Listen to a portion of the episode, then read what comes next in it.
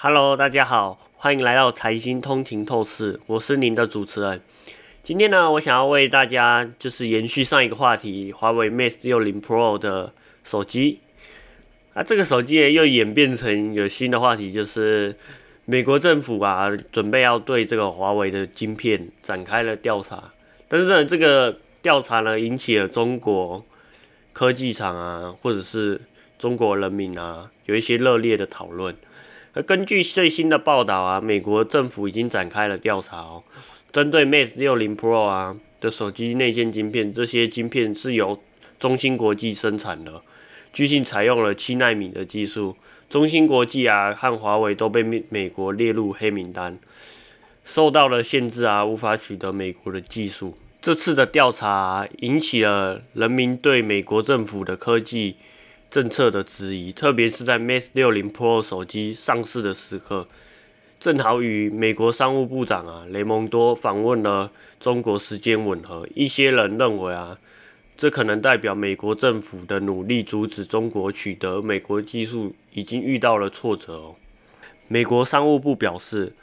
他们正在设法取得更多有相关 Mate 60 Pro 的手机晶片内部资料。该部门强调，出口管制是美国政府应应对中国国安威胁的其中一个工具，并指出啊，2019年以来实施的管制措施已经对华为造成了困境，迫起时啊自我改造。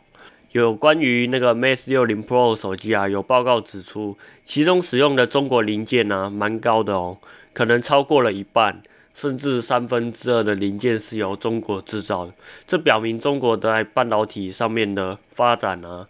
有显著的进步哦。我觉得这几篇新闻可能大家要注意一下，因为这个它的手机里面有搭载了现在最新的那个低轨道卫星啊的题材进去，是不是会造成低轨道卫星的题材能够发酵呢？或者是网通是爆发的开始？这可能大家都要去研究看看，因为它现在手机已经都推出了，可能在未来啊，或者是 iPhone 也会推出哦。因为 iPhone 这一季已经这一次的发表已经改成那个 Type C 的充电接口了，它也炒了一波充电接口，可能未来会不会炒这个往低轨道卫星或者是网通的题材啊？而且网通还有网通美国网通基建的题材，我觉得这个题材可以关注看看。